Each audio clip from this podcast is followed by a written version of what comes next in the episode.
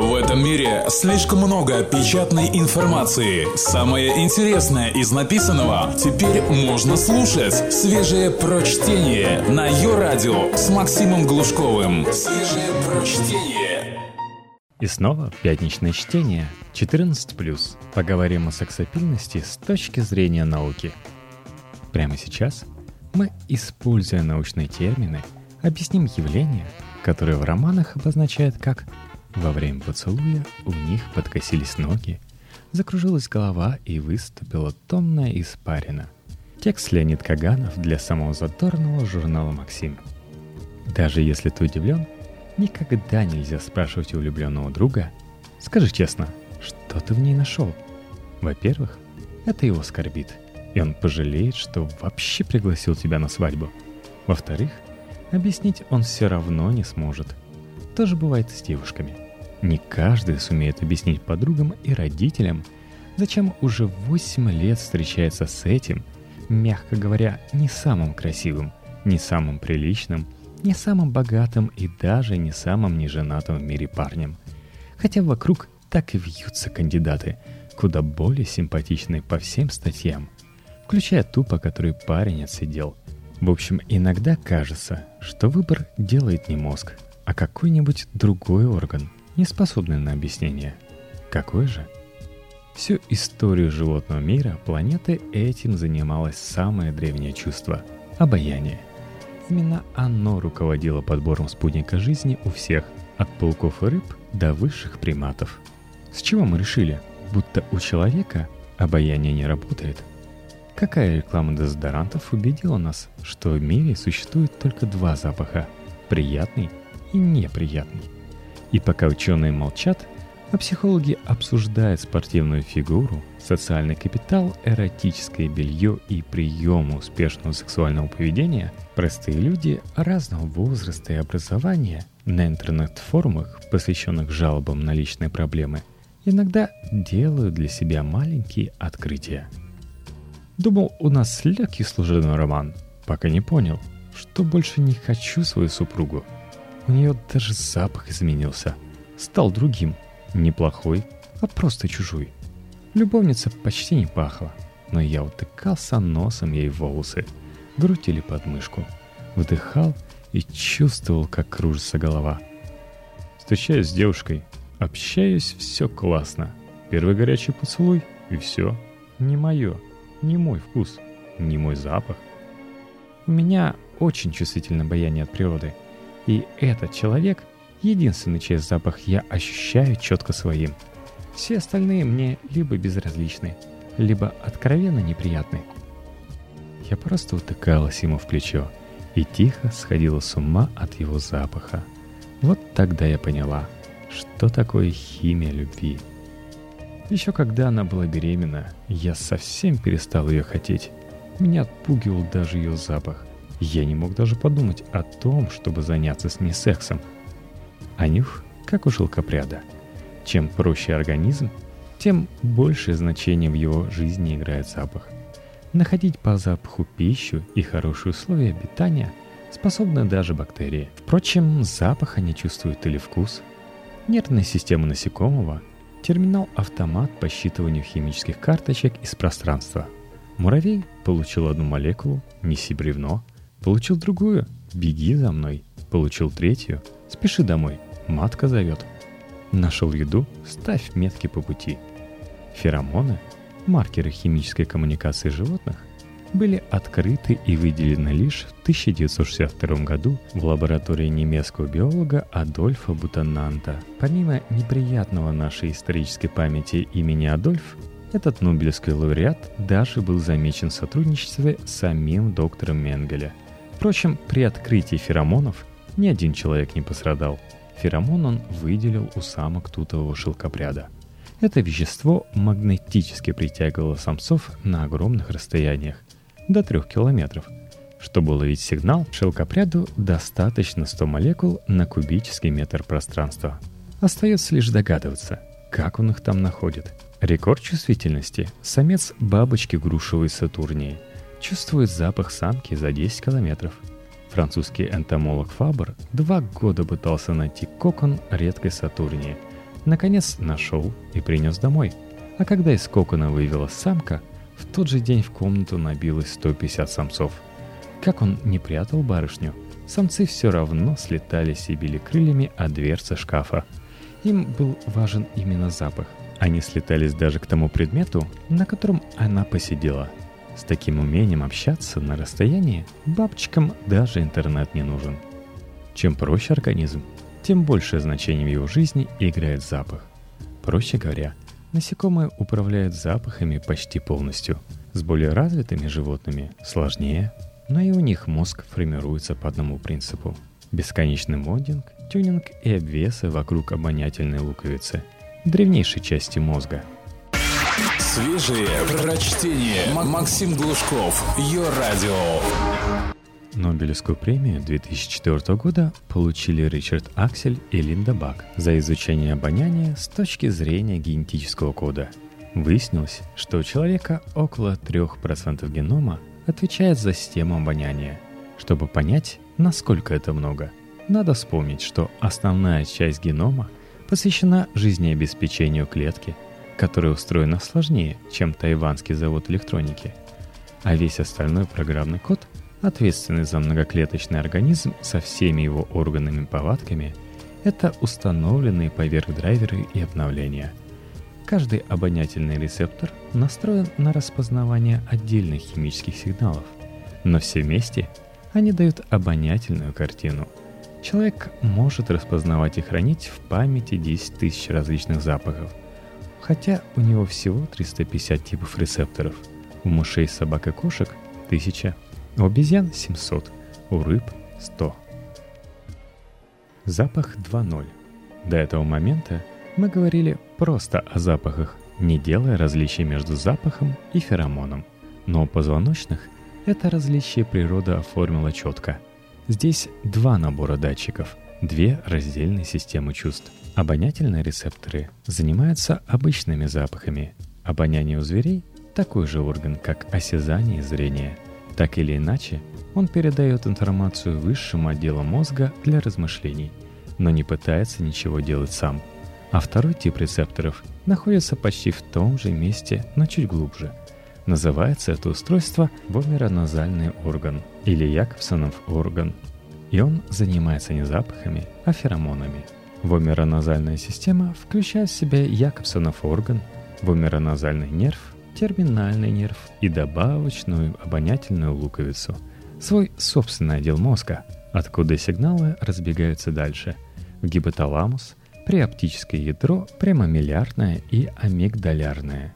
Иными словами, минуя лошадиный рассудок, прямиком в гипоталамус и лимбическую систему. Те области гипоталамуса, куда идут сигнальные линии вымероназального органа, участвуют в регуляции репродуктивного поведения – секс материнства, защитного и пищевого. Также они регулируют нейрогуморальную секрецию, половое созревание и прочие гормональные процессы. А система в целом отвечает за эмоции, социальные рефлексы, любовь, чувство долга и материнства и все прочие механизмы поведения, плохо поддающиеся контролю разума даже у людей. Впрочем, мы пока о лошадях. Вомероназальный орган расположен не совсем на дыхательных путях, и чтобы помочь себе нагнать туда воздуха побольше, млекопитающие делают особые движения губами – флемин. Пока детишки думают, что лошадка им улыбается, смешно открывая рот и выворачивая губы к носу, она просто пытается поцеловать воздух в поисках химических маркеров. Собакам повезло меньше, чем лошадям. Природа разместила их в вомероназальный орган не в носу, где обоняние, а в пасти – около верхних резцов, как еще одно напоминание ученым, что вомероназальная и обонятельная система принципиально разные системы. Поэтому собачий флемин, его еще называют тонгинг, выглядит так. Кончиком языка собака касается метки, которую хочет исследовать, а затем ей надо доставить запах к вомероназальным протокам в пасти за резцами. Человек бы смог, но у собаки язык не пластичный, и завернуть его кончик не получается – Поэтому собака характерно стучит зубами, открывая и закрывая пасть, напрягает губы и выпучивает глаза. Смысл этих нелепых действий – утянуть запах с потоком воздуха к мамероназальному органу. Собаки приводят тонгинг, изучая запах мочи коллег, самку или противника. При этом у нас нет никаких причин думать, что информацию от вымероназального органа мозг опознает как запах. Иначе зачем было городить эту вторую систему параллельно обонянию? Немногочисленные исследования говорят, что запах феромонов мозг не чувствует вообще, или ощущает как слабый, или не слишком понятный. Впрочем, ни лошади, ни мыши нам подробности, к сожалению, не расскажут. Феромоны и мы. Хорошо, а как работает вымероназальный орган у человека? В этой области у науки сплошные белые страницы и споры. Поначалу считалось, что у человека вымероназального органа нет вообще. Потом выяснили, что у человеческого эмбриона он есть. Но, видимо, редуцируется до рождения как ненужный. Но не у всех – в итоге сегодня одни ученые утверждают, что вымероназальный орган присутствует, но лишь у каждого третьего. Другие находят его у всех поголовно. Третий считает, что у части людей он присутствует не в обеих ноздрях, а лишь в одной. Несмотря на этот волшебный бардак мнений, все в принципе согласны, что у тех людей, у которых орган присутствует, он выражен не так четко, как у обезьян или собак – лишен оболочки и представляет собой небольшие кармашки в основании носовой перегородки в глубине носа, 15-20 мм от края ноздри. Его размеры у всех разные. Трубочка Вомера имеет длину 2-10 мм. Ее диаметр от 0,2 до 2 мм. Если обонятельных рецепторов у человека 350 разновидностей, то разновидностей рецепторов вомероназального органа 140. И это, мягко говоря, совсем немало. Чем они заняты? Проницательный читатель уже догадался. Если наука до сих пор спорит, как у человека выглядит сам орган, то вряд ли она способна точно сказать, как он работает и работает ли. Тем не менее, накопилось достаточно исследований, которые говорят, что химические метки способны влиять на поведение человека. И это вовсе не книжка Патрика Зюскинда «Парфюмер», а вполне научные труды – Первый кирпичик знаний принесли маркетологи, которые занимались дизайном супермаркетов, пытаясь повысить продажи. Они вдоволь наиграли со всеми мыслимыми факторами – свет, цвет, музыка и ярлычки, оформление полок и расстановка продукции рядами. На идею поставить ароматизаторы в торговых залах никто надежд не возлагал. Но эффект превзошел все ожидания. Продажи взлетели на 15%. И сегодня в каждом супермаркете стоят аромапушки. Впрочем, здесь речь идет о традиционных запахах.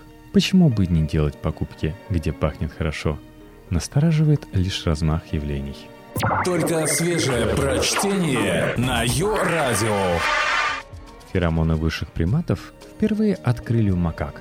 Было доказано, что фермент капулин из влагалища самок сильнейшим образом воздействует на вомероназальный орган самцов – вызывая их возбуждение.